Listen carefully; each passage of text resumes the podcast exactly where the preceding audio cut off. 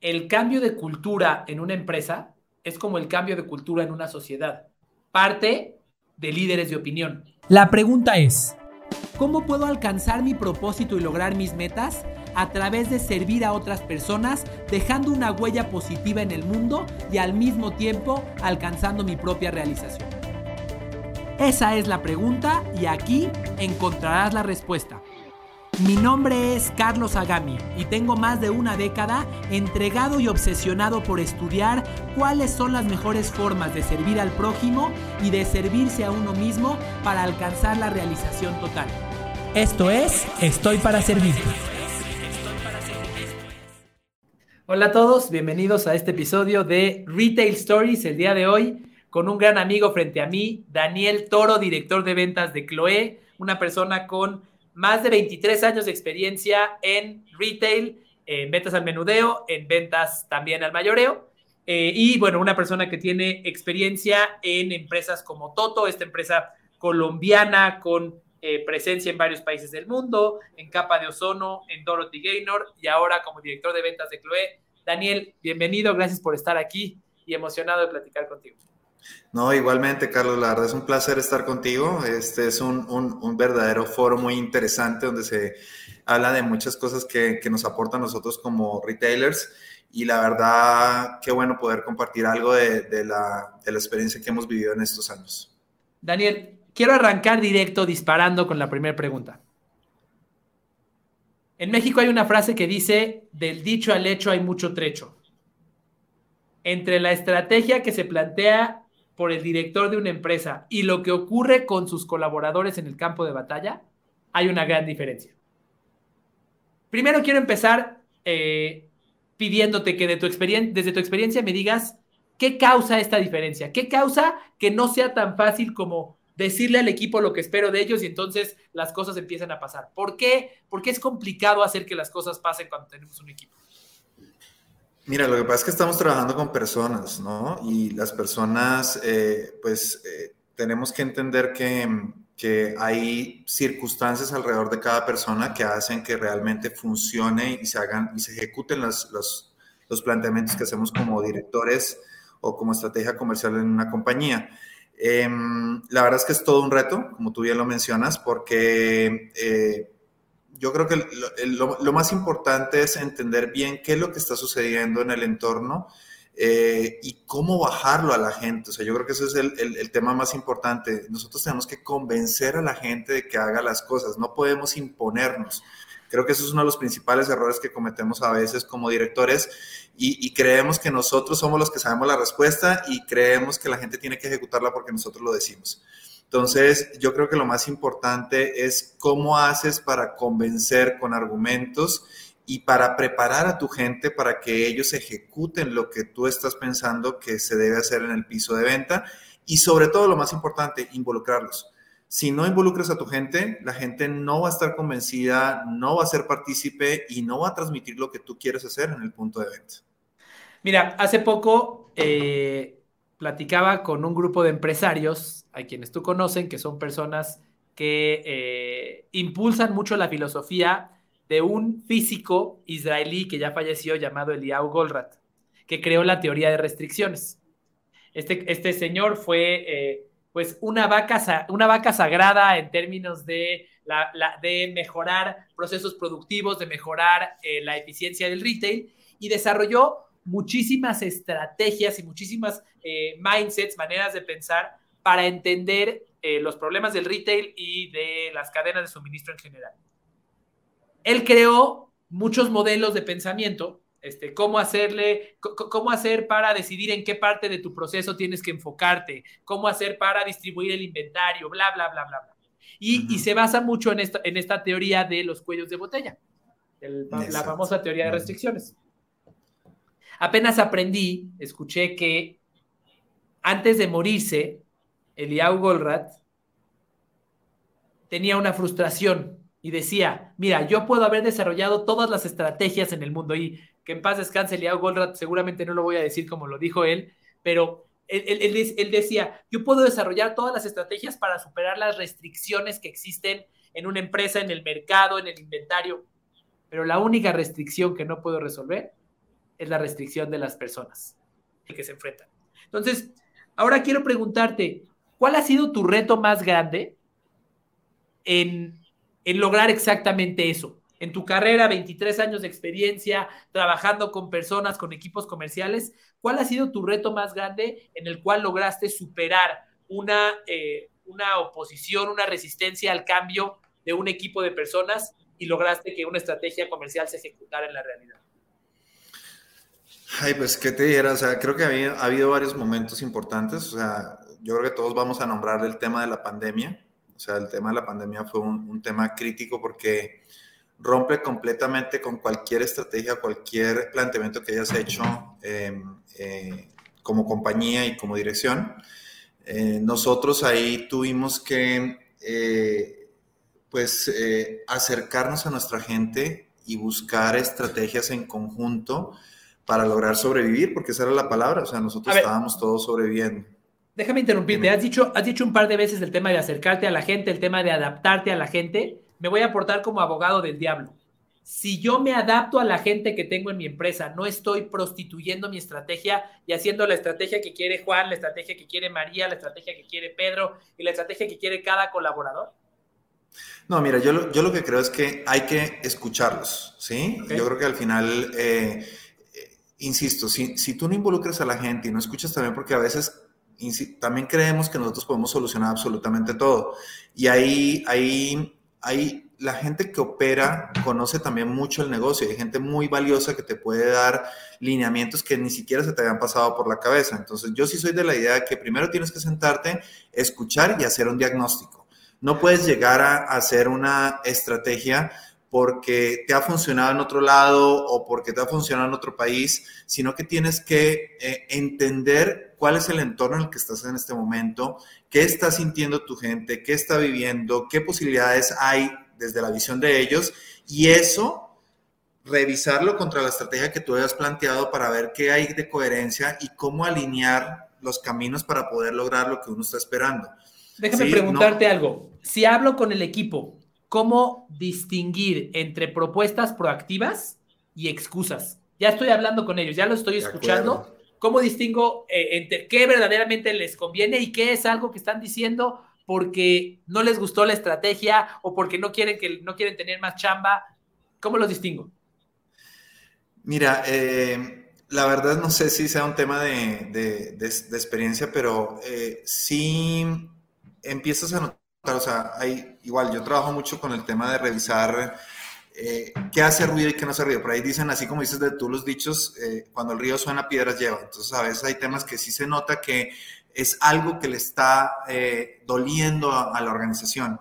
Cuando ya lo ves repetitivo y eso, eh, pues ya dices, oye, de pronto aquí hay algo que hay que investigar a profundidad y, no estoy diciendo que tengas que aceptar exactamente lo que te diga la gente, pero sí te da un parámetro para investigarlo a profundidad y saber si ahí puedes tener un tema y tener los argumentos también para poder darle la vuelta a lo que están planteando, porque sí es una realidad. O sea, ahorita, por ejemplo, estábamos implementando un cambio para darle mejor calidad de vida y resulta que hay gente que llega y dice, oye, pensando que estamos dando calidad de vida, dice, no, la verdad es que no, no, no, no, no quiero, no me conviene, no me gusta. Oye, ¿cuáles son las razones para que no te guste? ¿Qué es lo que te está pasando? ¿Por qué crees que no va a funcionar? Y llega y, y también te soy sincero, hay momentos en que si ya alineaste la mayor cantidad de gente y ya alineaste tu estrategia, pues tampoco puedes doblar a que tienes que darle la razón a cada uno de los que están bajo tu mando. O sea, hay momentos en que toca determinar decisiones y buscar que las decisiones se, se, realicen. Pero también lo que yo trabajo mucho es buscar los líderes de opinión o los supervisores o esta gente que es nuestros gerentes de tienda o líderes de tienda para convencerlos a ellos y trabajar con ellos. Si, si nosotros tenemos a nuestra línea de mando convencida y trabajando por un bien común, pues estamos minimizando el riesgo. O sea, no podemos esperar que, insisto, porque el director lo diga, todos van a aplicar. Para eso tenemos que apoyarnos en nuestros equipos y tenemos que trabajar inicialmente con los equipos eh, de la segunda línea de mando para que ellos sean también esos replicadores de la estrategia que tiene la compañía. Entonces... Perdón que te interrumpa, dices algo que es bien interesante. El cambio de cultura en una empresa es como el cambio de cultura en una sociedad. Parte de líderes de opinión.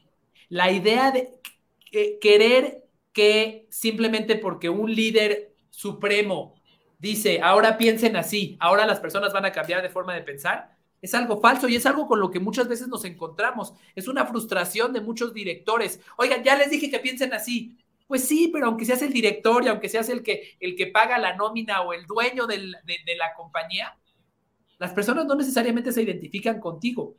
Eh, hay, hay, estudios que demuestran que el cambio de pensamiento, el cambio de maneras de pensar, este, el cambio de creencias y de paradigmas, proviene de los colegas, proviene de ver a alguien similar a mí que lo comienza a adoptar o que lo, o que lo comienza a implementar.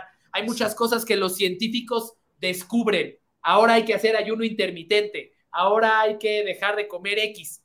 Pero a pesar de que el científico lo dijo, lo dijo y tiene un documento que lo, que lo explica y está totalmente sustentado, muchos no adoptamos lo que dicen. ¿Cuándo lo empezamos a adoptar? Cuando encontramos un colega que lo pone en práctica y que nos lo promueve. Entonces, me parece bien interesante lo que dices de encontrar a nuestros influencers internos dentro de la organización, que no necesariamente tienen que tener un puesto de, liderazgo. Este, en, muchos, en, muchos, en muchos equipos nos encontramos con personas del nivel operativo que son influenciadores de la cultura de su equipo de trabajo y, más allá. Entonces, eh, me parece bien interesante eh, esto que mencionas. Ahora, algo que comúnmente nos encontramos con muchas empresas es que los líderes quieren generar un cambio en la estrategia de servicio, en la estrategia de ventas, en el comportamiento del equipo y comienzan a trabajar por medio de tácticas que yo les llamo de manipulación.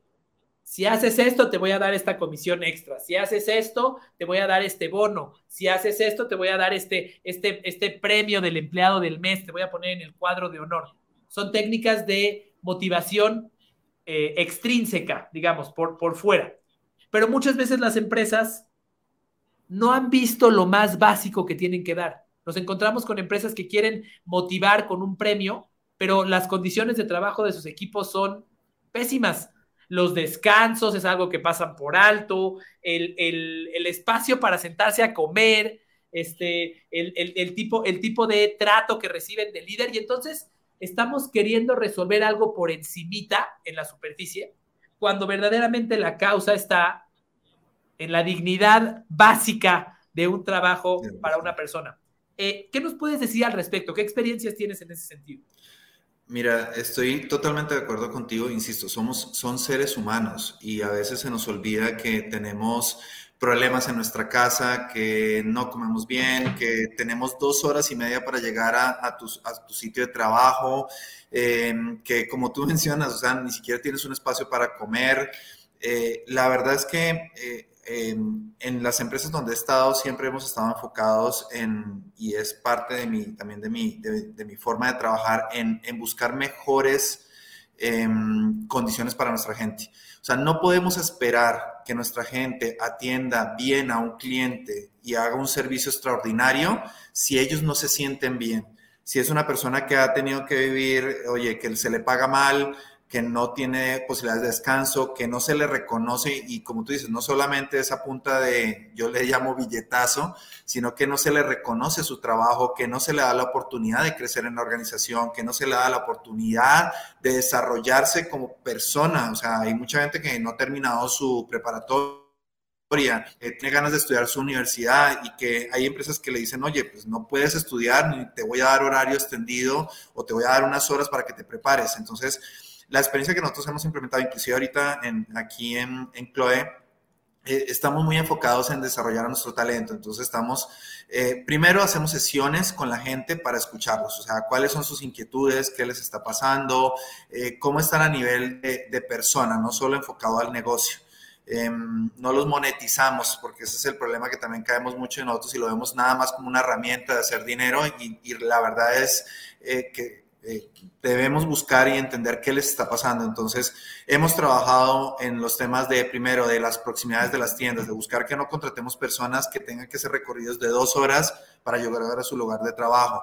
Hemos trabajado, estamos ahorita a punto de, también de, extender los días de descanso, eh, de tener una jornada laboral y no solo los días de descanso, sino que también por lo menos un fin de semana puedan estar con sus, con sus familias porque también son los periodos donde ellos los pueden ver, o sea, de nada sirve que descanses entre semana cuando el fin de semana es cuando está tu familia y tú estás metido dentro de la tienda. Em, estamos revisando el tema también de, eh, eh, digamos que buscando cuáles son los key talents y cuáles son las key positions. Personas que vemos que eh, podemos desarrollar que podemos, que tienen posibilidad de crecimiento y estamos generando planes de crecimiento internos para que estas personas se preparen para que cuando haya la oportunidad puedan lograr esta, esta, este nuevo reto. Estamos también em, eh, buscando eh, cómo implementan la, verdad, recursos humanos hacen muy buen trabajo aquí y estamos involucrando más a las familias, o sea, hacemos eventos. Ahorita acabamos de lanzar un evento muy padre de, del Día del Niño, hicimos un open house en la fábrica, entonces vino la gente a conocer dónde trabajan sus papás, qué es lo que hacen. La gente preparó en, en los centros, de, por ejemplo, en el centro de distribución, preparó la eh, eh, presentaciones eh, de, para los niños enfocadas, entonces fue algo de, de decir, no solo estamos hablando de ven a trabajar, sino realmente y, suena muy trillado, eh, somos un grupo, un equipo, una familia que estamos buscando que haya bienestar para todos, que no es un tema nada más de negocio, sino de bienestar. Y creo que en la medida que nuestros colaboradores tengan bienestar, pues eso se va a proyectar en mejor productividad y va a ser personas que transmitan a nuestros clientes realmente eh, esa experiencia de compra. Si ellos no lo viven en sus empresas, no hay forma, yo creo que no hay forma de que lo transmiten. Me encanta lo que dices de dejar de monetizar a nuestra gente. Claro que son un gasto, claro que es eh, eh, o una inversión, claro que pueden tener, pueden traer retorno para la, empresa, pero como dices, dejar de monetizarlos este, y rehumanizarlos, que es lo que, lo que eran antes de que nosotros llegáramos a transformar todo esto. Me parece que eh, las prácticas de las que estás platicando son cosas que eran naturales, dejamos de hacer porque la revolución industrial, la globalización, bla, bla, bla, bla, bla, bla, bla. Y ahora estamos, em, estamos, nos estamos dando cuenta que se tienen que recuperar, que ahora los colaboradores no se quedan solamente porque les pagues un sueldo, que ahora los colaboradores no, no se mantienen motivados solamente con las motivaciones extrínsecas. Ayer hablaba con el director general de una compañía muy grande eh, de colchones en México, que me decía, los quiero convertir en asesores. Y bueno, yo lo interpreto así, no en asesinos a sueldo. Este, eh, hoy yo les digo, voy a darle un premio al que venda un colchón de este tipo y la gente va y se abalanza sobre los clientes, pero se pierde por completo el concepto de asesoría. Y me parece que hay una, eh, una balanza difícil de balancear, valga la redundancia, entre la motivación comercial por un incentivo y la motivación de servicio por, por, ayudar a otra persona. Ah, e, es algo, es algo en donde hay una línea muy delgada entre decir, te quiero ayudar y me quiero servir de ti porque tengo una comisión, un premio este, o, un, o, una, recompensa adicional. Pero ahora, ah, eh, al inicio de nuestra, de nuestra conversación hablabas de convencer al equipo de la estrategia. Me hace sentido, suena lógico. Sin embargo, convencer al equipo de, la estrategia de una compañía es algo retador, porque muchas veces ellos carecen de la experiencia o de la visión para entender la estrategia completa. ¿Cómo se le hace para explicarle al defensa que está en la cancha por qué tiene que hacer algo por el bien del equipo completo? ¿Cómo transmitirle a un equipo, eh, a, los colaboradores de un equipo, el porqué de una estrategia cuando ellos son solamente, con todo respeto, son una pieza dentro del, tablero, ¿no? Mira, yo, creo que precisamente es eso, o sea, decirles, aunque seas una pieza, ¿qué función es la que haces tú? O sea, ¿cómo haces? O sea, si, si tú le dijiste ahorita con tu, con tu, con tu ejemplo, si tú no tienes un buen defensa, no puedes lograr la estrategia como equipo de hacer el gol y ganar el campeonato. ¿Sí? Entonces, primero es decirles que, que, mm, tu trabajo cómo aporta a la realización de la estrategia que estás haciendo. O sea, a veces mencionabas, oye, una persona operativa, de pronto tú dices, oye, una persona del centro de distribución pues yo solo cargo cajas, alisto pedidos. Oye, pero tú sabes la importancia que tiene que si tú no alistas en tiempo y en forma ese pedido, el impacto que generas en toda la cadena de abastecimiento y comercialización de la compañía es inmenso.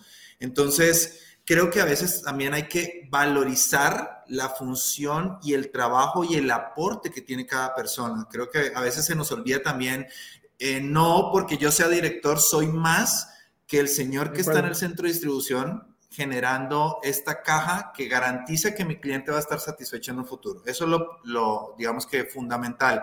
Lo otro es eh, eso ya cómo se traduce en resultados en la compañía. Entonces, somos, generamos aquí, nosotros estamos haciendo eh, con los diferentes equipos y con diferente periodicidad, generamos reuniones para transmitirles en dónde vamos, qué estamos pensando, hacia dónde queremos ir. Y ese es el tema que te mencionaba, la comunicación. Eh, a veces llegamos y, y, creemos que con decir, oye, pues tenemos que vender y crecer un 16%, ya con eso está claro para todos cuál es la estrategia de la compañía y, no volvemos a dar seguimiento, pero oye, estamos acá, estamos flaqueando en esto, vamos muy bien en esto, tenemos que ponerle un poco más de acelere acá, dieron muy buenos resultados.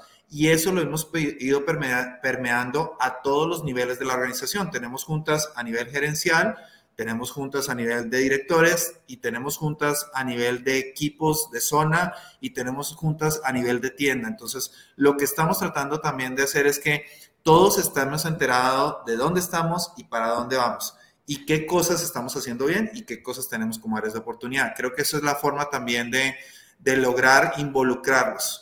No es una situación de un solo momento. Déjame, déjame tratar de, de, resumir lo que hemos estado platicando. Lo primero que tengo que lograr con un equipo es ayudarles a, a callar el drama en sus mentes. Es decir, el drama de no tengo tiempo con mi familia, el drama de este, no me pagan suficiente, el drama de, eh, eh, el drama de tengo un conflicto con alguien en mi tienda o en mi, o en mi área de trabajo. Siempre que un colaborador tenga una historia en su cabeza, que los seres humanos somos extraordinarios para crearnos historias y crearnos conflictos que a veces ni siquiera existen. Más, los latinos, los latinos son muy buenos para eso. Entonces, si yo, si yo estoy viviendo en ese drama, no me voy a poder concentrar en nada nuevo. No voy Entonces, lo primero, yo le llamo así, lo primero que tenemos que lograr es el silencio de eso. Y el silencio no significa silenciarlo. No, no significa silenciarlos y decirles, cállate, no tienes problemas. No, significa, ver, te quiero escuchar, te quiero ayudar a resolverlos, te quiero dar herramientas. Primero, para que tu cabeza esté tranquila, para que el agua deje de estar, deje de estar alterada y permita ver hacia abajo. Ese para mí es el primer paso. Silenciar, silenciar todo el drama en la, o, ayudarles a silenciar el drama en sus vidas. No quiere decir que vas a resolver los problemas de sus vidas. Oye, tengo una, una madre enferma, ni Dios lo quiera, bueno, pues eso, eso no lo puede resolver la compañía, pero al menos silenciarlo en, el sentido de eh, que sientan que alguien más los escucha, que, que, puedan soltarlo por un momento. Eso es lo primero. Si no logramos que se desprendan de eso, no les podemos poner una, un, un, nuevo mensaje enfrente. El segundo mensaje es, transmitámosle, transmitámosle al equipo una causa común. Mira, a mí me ha tocado trabajar con empresas muy grandes que son empresas cool, son marcas cool, son marcas que están revolucionando una industria. Bien, este, y a pesar de que las empresas tienen muchos problemas de servicio, quejas en redes sociales, etcétera, etcétera, los colaboradores al sentirse parte de algo importante, al sentirse parte de una marca increíble que está, que está dejando huella en el mercado, bla, bla, bla, bla, bla, se entregan por ellas, ponen el pecho a la bala por ellas, simplemente porque dicen, yo me siento parte de algo increíble. Estoy revolucionando la industria de la moda, la industria de los hoteles, no importa cuál sea la industria o de qué se trate, pero sentirse parte de algo es algo que las personas necesitamos. Entonces, el hecho de que te invite para contarte hacia dónde vamos, te invite para contarte qué es lo que, lo que como organización estamos buscando y te cuente en qué vamos, tiene un efecto de hacerte sentirte parte de esto cool que estamos platicando, parte, parte de algo más grande. Y me parece que hay algo bien interesante en la práctica que me acabas de, platicar. En el momento en el que tú sientas a un equipo y les cuentas la, la estrategia y el estatus en el que está la organización, me parece que le estableces una expectativa de en qué nivel te gustaría que estén. Cuando tú tomas a alguien que trabaja en la bodega y le dices, mira, te quiero contar que nuestro tiempo de surtido tiene que reducirse 15% por estas razones, la manera en la que tratas a las personas provoca la manera en la que se comportan de vuelta. Hay un, hay un, eh, un fenómeno que se llama el efecto Pigmalión, quizás lo hayas escuchado. Pigmalión fue un escultor, bueno, es un escultor de la mitología griega que esculpió la escultura de una mujer y se enamoró de ella. Y entonces le hablaba como si fuera su mujer y la trataba como si fuera su mujer. Y después de un tiempo, la escultura cobró vida y se convirtió en su mujer. Y el efecto Pigmalión, ¿qué dice? La manera en la que tú tratas a la otra persona cambia su comportamiento hacia ti.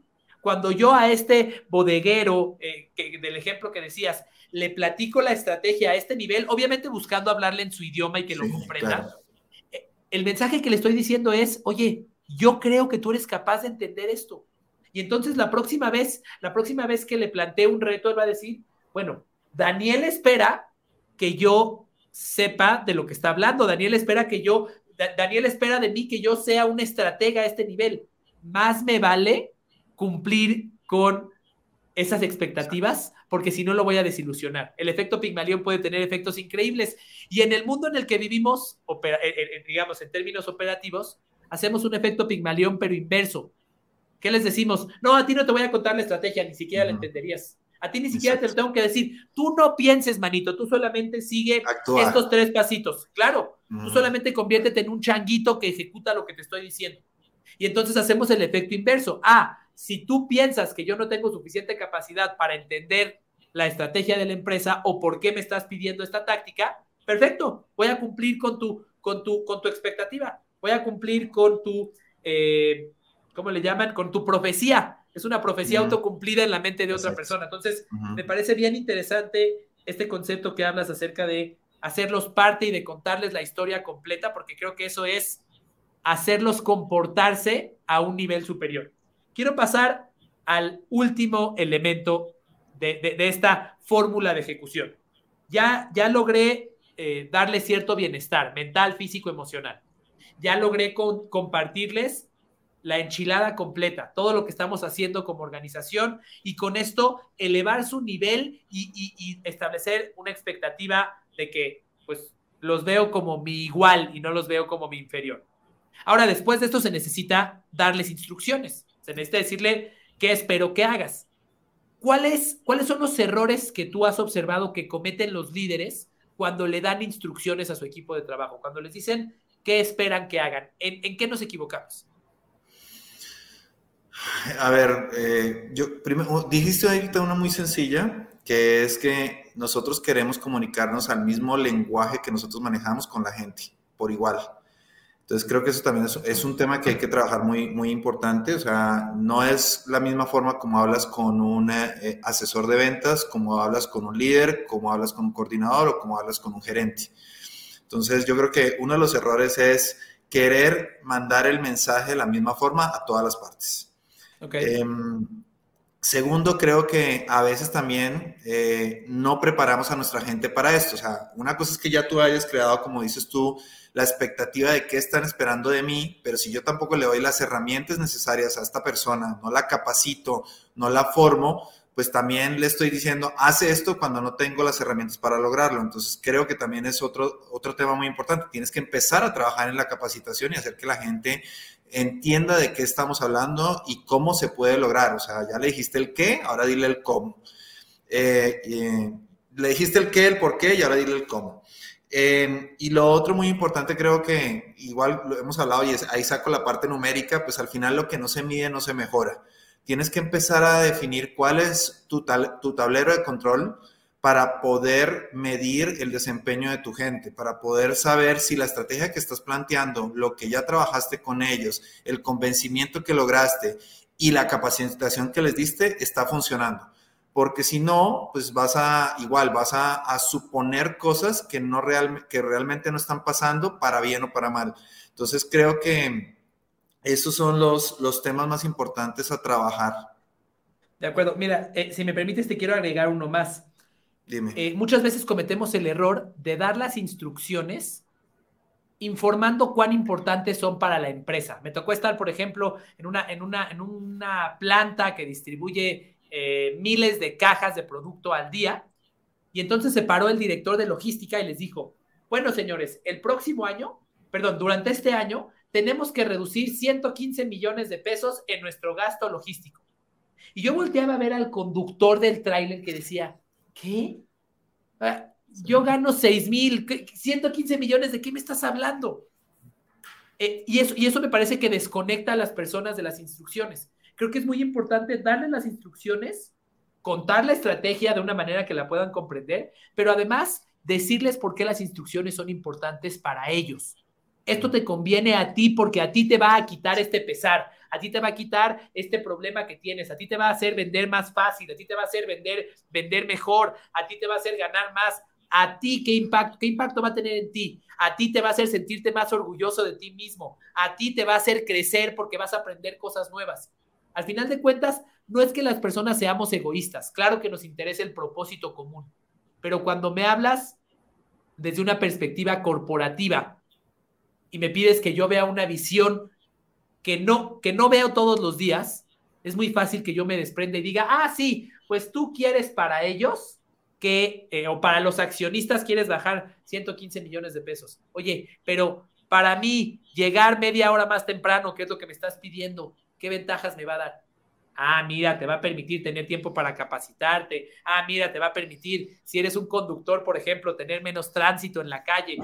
¿Cuáles son los impactos que tiene en, en la persona? Y me parece que este es un error de comunicación y de falta de empatía que comúnmente, que comúnmente cometemos. Y mencionaste finalmente, dales las herramientas, dales el con qué. Este, si resumiéramos como los elementos claves para lograr la ejecución de un plan a partir de nuestra conversación, yo me quedaría, primero que nada, pongamos a la persona en el centro. Primero pongamos al ser humano en medio y ayudémosle a silenciar todo el ruido el ruido de, eh, las suposiciones internas, el ruido de los problemas que está viviendo, de la, de la falta de dignidad, del maltrato, etcétera, Ese es el primero. Si no corriges ese, ni siquiera empieces con los demás, porque no, se van, no se van a escuchar. Entonces, la persona en el centro y comenzamos con silenciar todo el ruido. Después pasamos con el para qué. Les contamos el propósito que tenemos como organización y les, les demostramos que somos una organización a través de la cual ellos van a dejar una huella en el mundo de la cual se deben de sentir orgullosos. Y posteriormente, entonces, ahora sí pasamos a los cómo. ¿Qué instrucciones espero de ti? ¿Qué espero que hagas? Eh, ¿Por qué esto es importante para ti? ¿Y con qué lo debes de ejecutar?